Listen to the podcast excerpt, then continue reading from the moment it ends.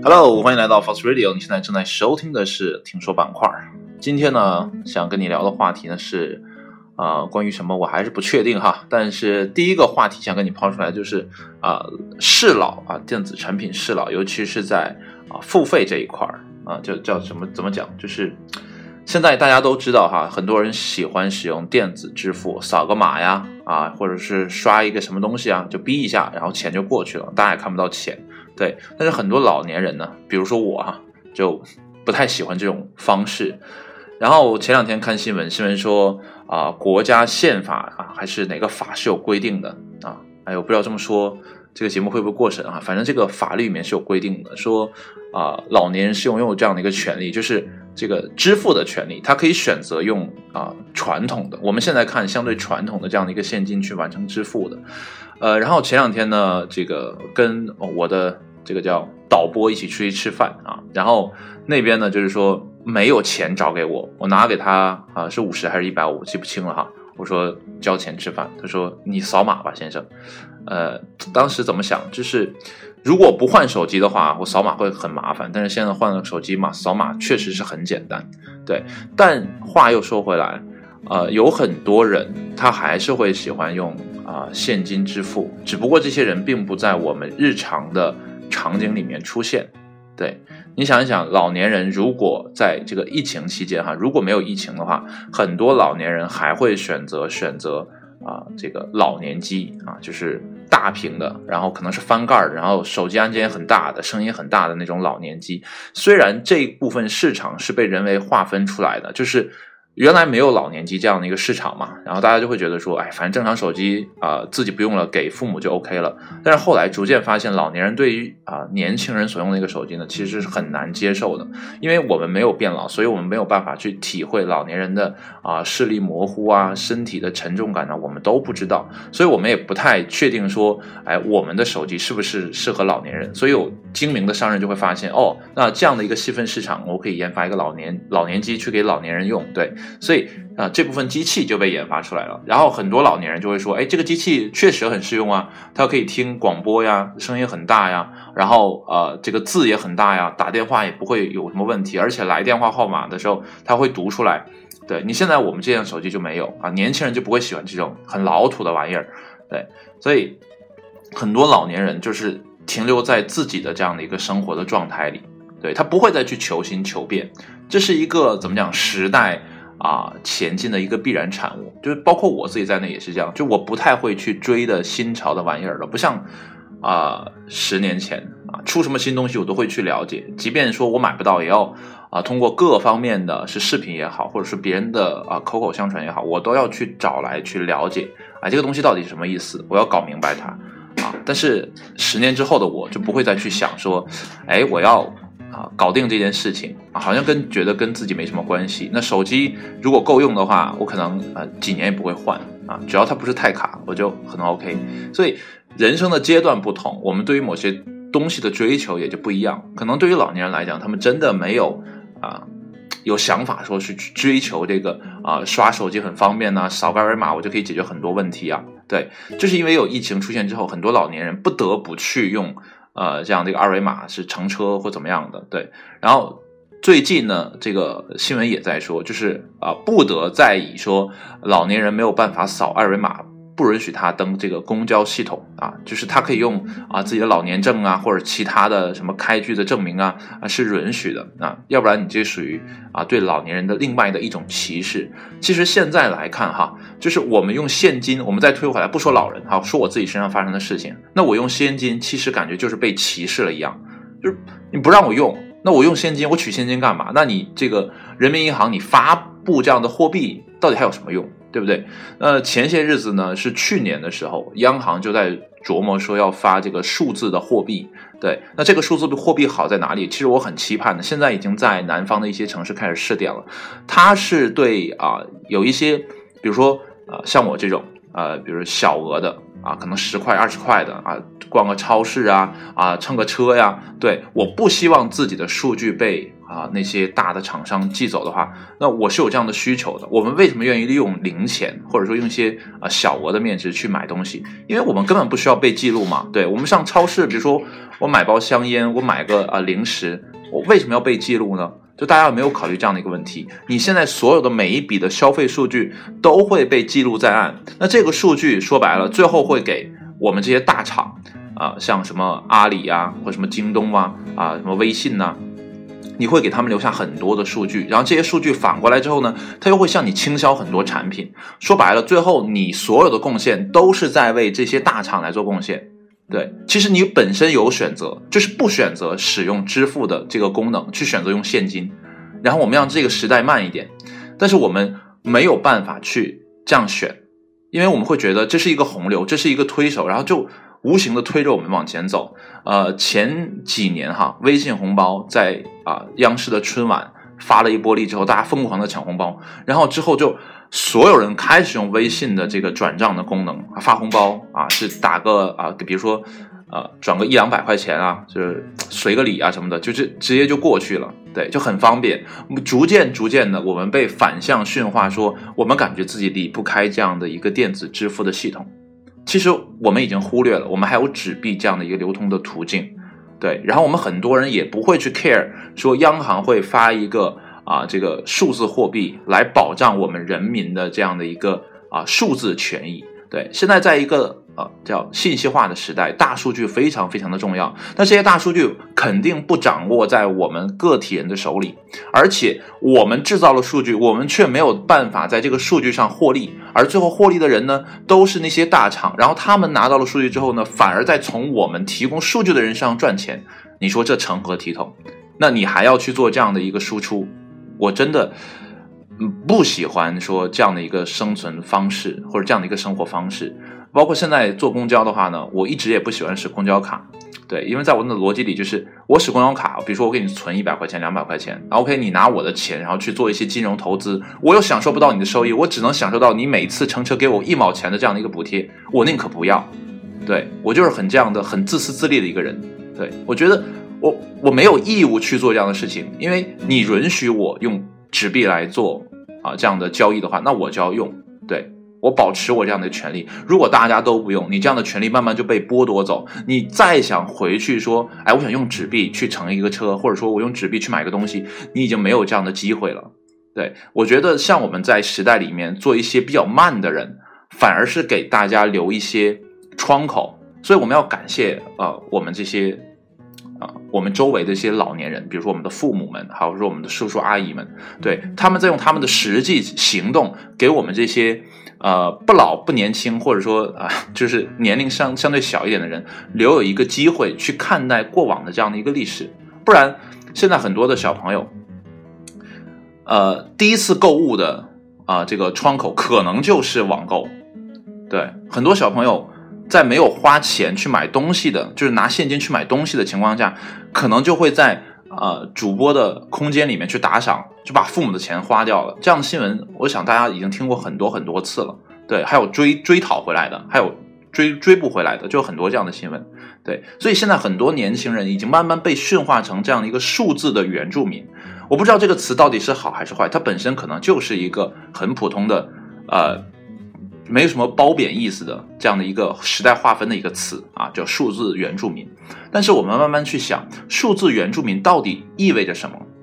对，现在很多小朋友买东西的话呢，可能很喜欢分期。我之前听了一个叫《商业参考》的节目哈，它里面就说，现在很多年轻人在买东西的时候，哪怕是二十块钱，他都想去分期啊。为什么？是因为平台提供了他这样的一个选择窗口。那说白了，这样的便宜你不占我不占，总会有人占，对不对？那别人占多了，你会说，哎，那干嘛我不占？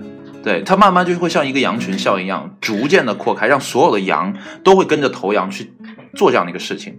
那最后没有人可以幸免。对，那你想啊，现在呃大家都在口诛笔伐阿里巴巴的这个呃白条啊，什么这个蚂蚁金服的这个贷款哈，其实它是在擦着国家最高的那个。啊，贷款的利息，然后去给你放贷，但你完全不自知，你就会觉得说，我花的不是我的钱，等我有钱了，我再去补上这个窟窿。我们都这么想，当年的信用卡也是这么想，但是有的人可能就是因为那一个疏忽，不是我们还不起。你说一两百块钱一个月的话，分期的话，为什么还不起？肯定会还得起，但是有的时候你真的就忘掉了，哎，你就没还上，那你的这样的一个逾期的出现，就会导致你个人信用的呃缺失，对吧？你的征信再也没有办法批贷款。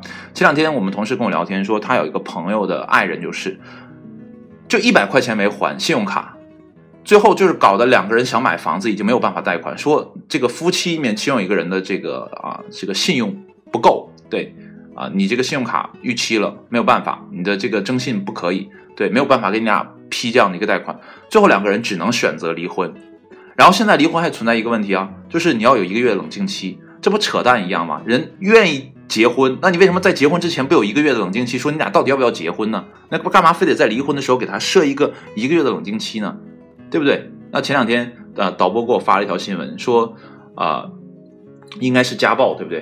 啊反正是夫妻俩就很想离婚，然后就没有办法说法律规定啊，你们两个人必有一必须有一个月的冷静期啊啊不是啊是男人这个啊精神出轨玩这个啊这个聊天啊这个词我就不说了，反正很很你能想象的哈。然后这个女方就想离婚，然后就不让，为什么不让？因为法律规定啊，你们两个人有一个月的冷静期，而且你收集的那个数据呢是没有法律效应的，那你让女方怎么办？女方只能委曲求全嘛。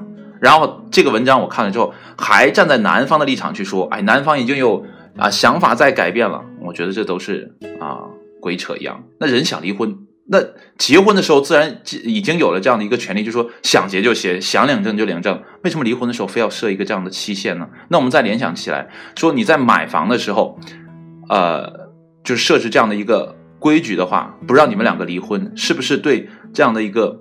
假离婚是一个措施呢。那天反正跟我们同事在聊的时候也是这样想的，就是他可能这个这个政令出来不是为了防止我们的离婚率升高，可能是为了防止其他的事情。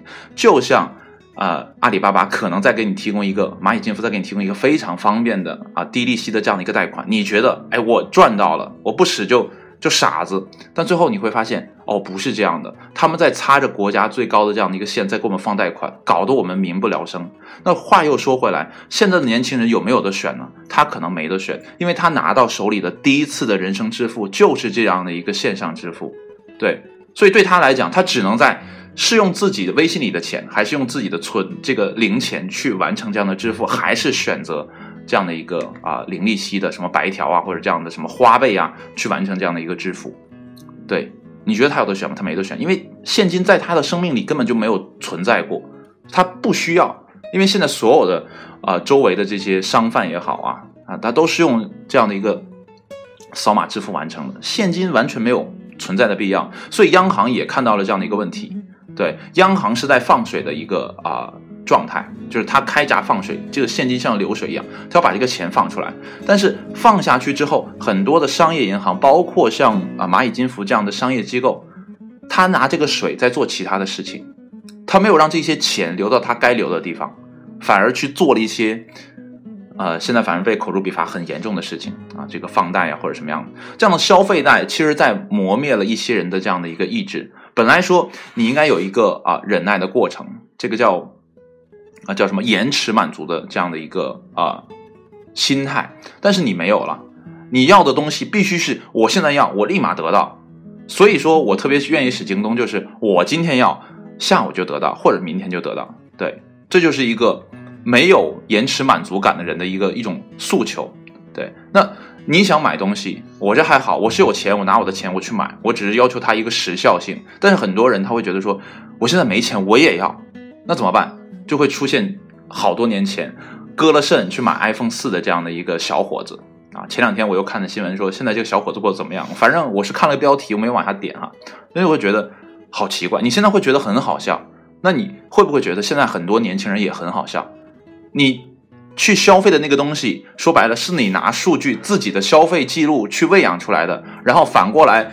这个大厂又拿他的这个呃算法再给你推这样的商品，然后你再拿他给你贷的款再去买这样的商品，然后不断的这样的恶性循环，最后说白了，我们每一个人都没有自由意志了，我们只是机器算法的一个附庸，然后我们就去买买买买买买买，最后我们的钱就没没没没没没没，然后我们就做不断的还贷款，陷入一个这样的恶性循环。不是说所有人都这样，它只是社会的一个侧面，但是有很多人确确实实陷入到这样的一个困境里。那这个困境的造成，当然有一方面是这个年轻人所做出的选择，对。但是我们要想，他为什么当初会做出这样的选择？他是不是真的有那么多选项可以去选？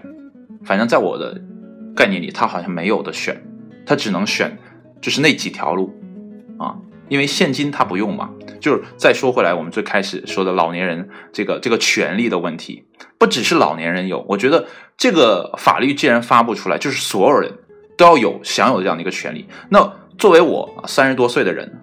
那我去饭店吃饭，我只能付现金，难道你不想让我吃饭吗？你不想赚我的钱吗？就没有这个逻辑呀，对不对？而且现在说白了，你用你的这样的一个啊微信支付也好，还是什么支付也好，最后你都要去给系统提供这样的一个转账的付费的这样的一个啊这个什么啊比例的分成，对啊，反正那个饭店我记得它是直接打到银行卡上了，可能还好一点，对。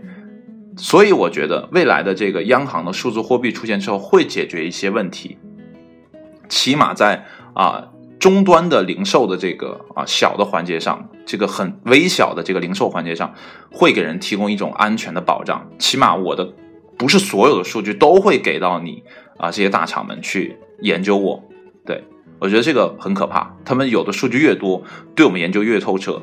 那我再说一下，之前我有在节目里聊到叫。呃，这个 C to M，啊，就是现在的逻辑是什么呢？就是消费者想要什么啊，厂家可能比你还了解你自己啊。比如说拼多多就是这样的一个啊平台，就是他会调研所有的数据啊。比如说我今天买了一个盆，我明天买了个锅。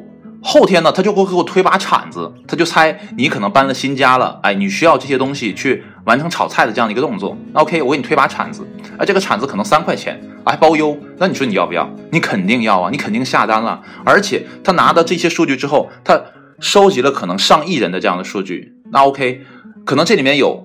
呃，三千人、五千人是需要这个锅铲的，OK，他会去找工厂谈。那工厂你就按五千人的这个量去给我生产这五千把铲子，那这五千把铲子我包你卖出去。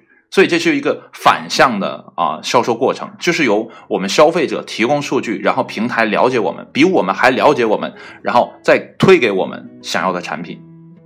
我们可以想象一下，我们到底有没有脑子在思考这个问题？对，虽然很方便，就是。你做你，比如说一个新人出来之后，你会发现啊，这个锅没有锅铲，你会觉得好好不得劲啊，像我现在做饭一样，没有锅铲就好不得劲。对，但是你可能觉得说我用筷子、用勺子都可以解决，你就不会特别说想去要一个锅铲。但是平台就给你推了三块钱包邮，那你要不要呢？你可能真的不要，你也能解决问题，但是他就给你推了，那你买不买？你肯定会买，大概率你会买，因为他的算法已经把你摸得很透彻了，对他比你还了解你自己。那这样的事情未来会不断的发生，不断的去迭代，对，最后我们所有的这个消费的行为，说白了都是在满足啊大厂给我们啊提供的这样的一个很合理的啊很丰富的这样的一个模型，然后我们去完成。那我们就有点像啊《黑客帝国》里面的母体里面的这些啊被饲养的人类一样。对他给我们这个养料，然后他给我们这个我们所需要的东西，然后我们就不断的去产出，然后给他产电池啊，就不断的去做上这样的一个循环，慢慢每个人活的好像就死鱼一般。对，所以我还是很希望说啊，这些商家也好，或者说啊这个央行也好哈，尽快的让我们能用上这样的一个数字货币。对。呃，确实带纸币很麻烦，现在取钱确实也是一个麻烦事啊。银行越来越少，它的网点，哎，怎么讲，就是很难找。有些特定银行的这个网点就更少，对，所以你取钱真的是费劲巴力的。对，那有了数字货币，我们既可以解决这个相对隐私的问题，又可以解决我们去银行啊取钱的问题。对，所以这个还是一个啊很急需、很成待解决的问题。要不然你现在国家在啊一方面严打这个。蚂蚁金服或者说支支付宝之类的这样的一个平台，但是你有没有解决方案？那大家怎么办？那大家只能继续用嘛，对不对？而且再有一个问题衍生的就是，我们现在越来越多的人会选择上网去啊解决这样的问题啊，解决我们自己民生的问题，那就会导致我们毛细血管的这样的啊，比如说小仓买啊、小超市啊、小的你小区内的这个啊菜店呢，就慢慢很难活下去。那前两天看一个新闻的哈，就是团购的啊，也是导播推给我的新闻哈，就是这个社区团购的团长哈，做的好的是谁呢？是小卖铺的啊，这个。这个店长就是我开小卖铺的这个老板，对他为什么做得好？因为他手里有这个周围这个小区里面所有人的这样的一个啊微信的这个信息啊，为什么呢？因为买东西很方便嘛，我只要发个微信，那 OK，那我就可以给你送货上门，也不需要打电话，就大家都很方便。对，这个确确实实增加了我们毛细端的，就是我们啊最最直戳小区里面的这个每一个人的啊这个。仓买啊，或者说小食杂店啊，这样的一个状态其实是很好的。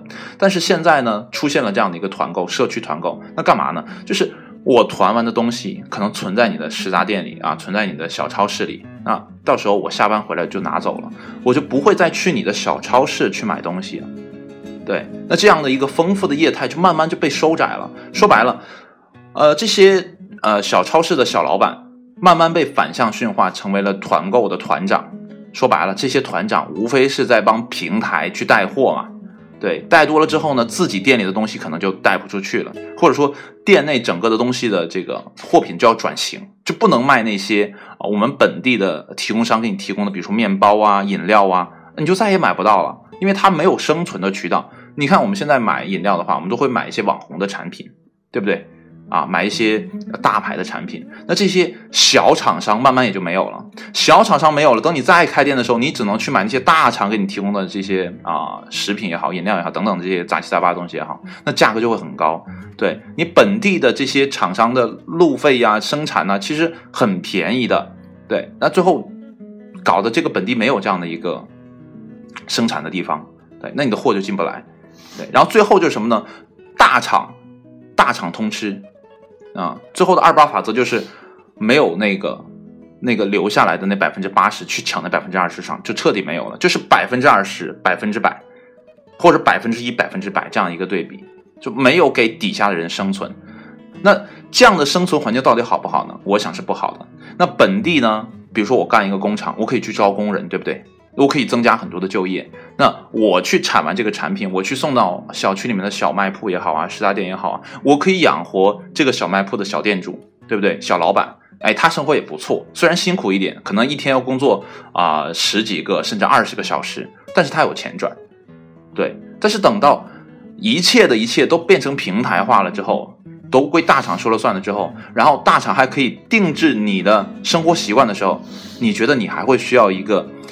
呃，小小食杂店的店主去给你带货吗？你可能就不需要了，对，因为他带货他也要这个分账嘛，对他也是一个经销商嘛，对他要分成嘛，那到你那儿就不是最低价，对，所以你还会去选择更低的价格，比如说你杀向拼多多，对你杀进去之后，你会发现拼多多最后也会涨价，因为你没得选了，你只能选拼多多，要么是淘宝，要么是京东。因为在你的线下，你已经找不到小仓买、小超市，甚至说本地的提供商给你提供的那种零食也好，或者说食品也好，你已经找不到了。对，最后你只能上大厂找，啊，结果就是我们所有人只能为啊我们的这个移动运营商啊、电信运营商啊提供钱啊，为我们这些大厂就是大平台提供钱，然后为我们的啊快递的事业提供钱。那只有在这几个行业的才能赚钱，啊，要么就是在南方的特定的区域的生产企业才能赚到钱。那我们北方人怎么办？北方人就没有自己的这个轻工业了吗？就没有我们自己的这种啊小的产品了吗？嗯，真的就没有了。慢慢北方人就没得活了。对，你看，这是一个很很细小的问题，就是一个能不能线下支付的问题。对，能不能在你的啊小区里面找到？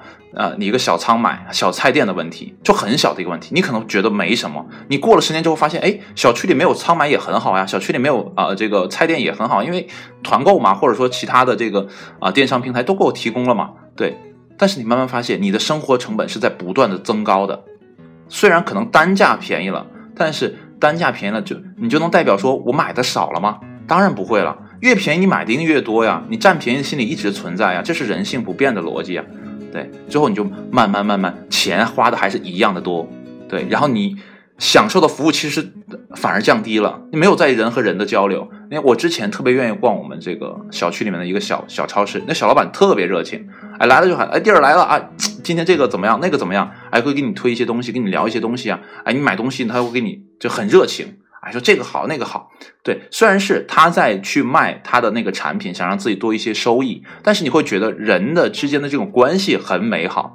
然后去年的时候。家里突然停水，不知道为什么，所有的人都有水，但我这没有水啊。后来我知道是那个主管道，我这进户管被冻到了。那我就去，就说怎么办？我得搞点水喝呀。我就上他家去买矿泉水，买完之后说：“哎，弟，你怎么买这么多水干嘛？”我说：“家里停水了。”哎，你快快快，别别买了，别买了，你在我这儿打一点回去。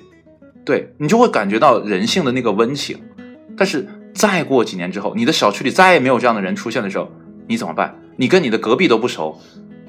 你想借水，嗯，做白日梦吧，对，所以就人会慢慢变得冷淡，慢慢变得只会跟机器交流。这让我想起了张震岳和热狗的那首歌，叫呃叫什么名来着啊？就是我之前也也也推荐过哈，就是讲我们在网络生活的这样一个状态，所有人就圈在家里就可以了，我不需要呃着装，我也不需要什么，我只会长痔疮，就是这样的一个状态，对，所以呢。我们现在要么去选择一个更多元化的生活，要么去选择平台给我们制定好的生活。路怎么走，你们自己挑。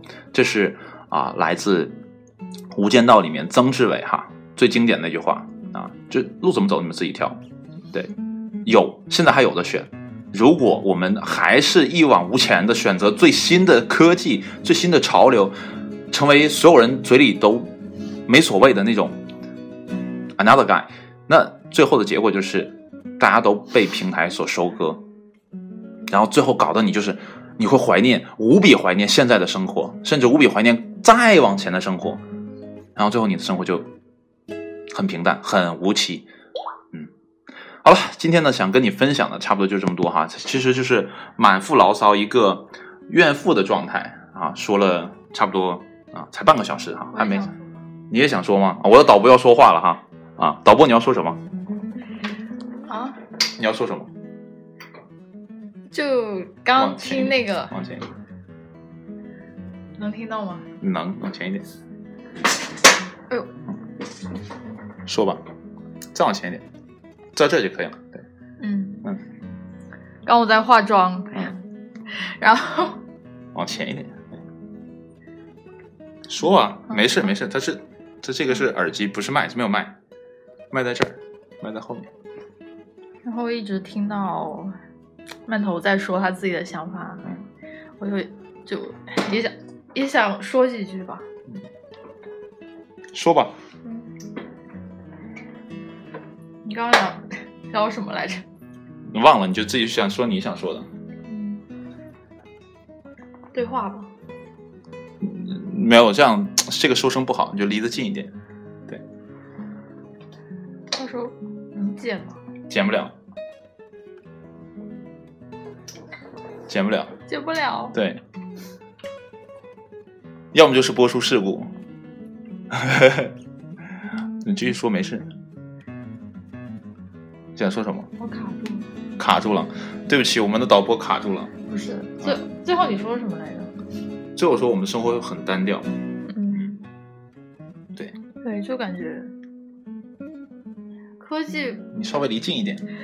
科技虽然说是可以就为我们的生活提供便利吧，嗯，然后可能，但毕竟它是一个，是一个没有没有温度的东西，然后反正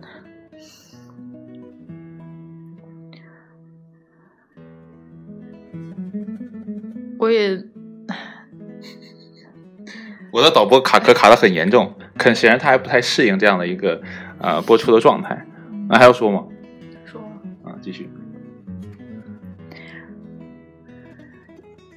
挺能认同他的那个说法，嗯反正就是，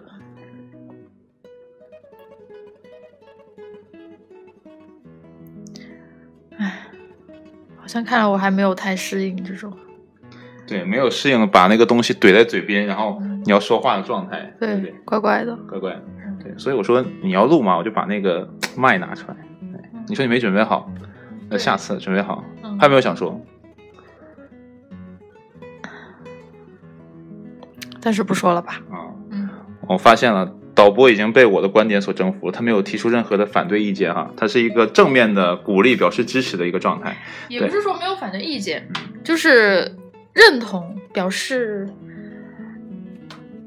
可能之前自己并不并不会觉得就是被什么呃手机的快捷支付啊，或者是那种呃非现金的支付方式所捆绑，然后慢慢的就会觉得，就在自己的生活中，可能呃他的一些消费方式啊，就可能会会会被我自身所接受吧。我也不是说嗯会抗拒这种嗯生活方式的人，嗯，对，就是还是我的那个观点，就是要留有选择的余地。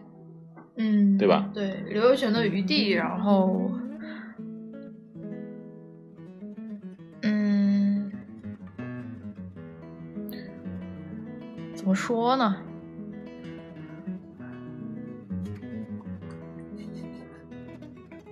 我的导播还太不太适应嗯对这样的状态。嗯、看一看哈，呃，比刚才又增加了差不多三四分钟，但是我不知道啊、是补进去的这三四分钟的这个效果怎么样哈，就是不太确定，因为我们两个一直在就来回的推这个 touch，所以声音可能最后几分钟不是效果很稳定。对，下次就好了，下次我会提前跟他讲好，然后再去拿那个麦克风去录，效果会更好一点。然后导播还没有要说的，没有，没有了。嗯啊，好了，导播没有要说的了，那我也没什么要说的，差不多要说的都是这样。